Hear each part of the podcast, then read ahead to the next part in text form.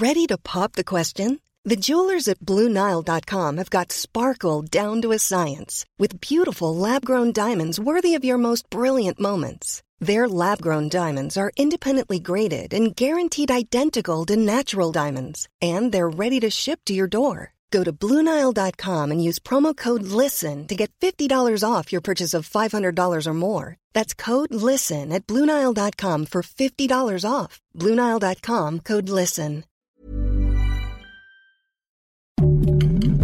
Heraldo Podcast, un lugar para tus oídos.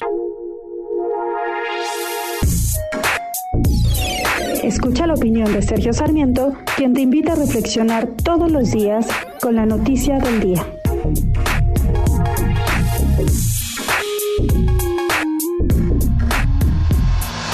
De nada sirve regañar a los titulares del INSABI o de la Secretaría de Salud los errores, los errores que se cometieron y que han provocado esta gran escasez de medicamentos que tanto daño ha causado a las familias mexicanas ha sido el propio gobierno.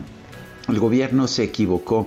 Yo creo que no está mal que se haya equivocado. El problema es que se niegue a reconocer este error.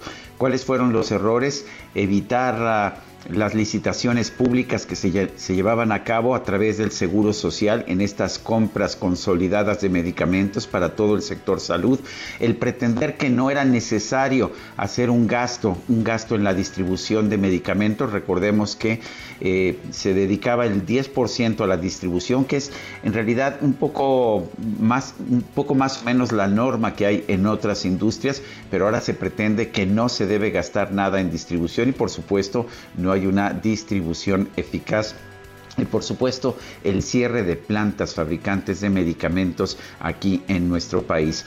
Más que regañar a los titulares del sector salud, lo que hay que hacer es echar para atrás estas medidas. Si tenemos buenas políticas públicas, por supuesto que vamos a tener en un momento determinado nuevamente medicamentos en los hospitales y las clínicas de salud pública de nuestro país.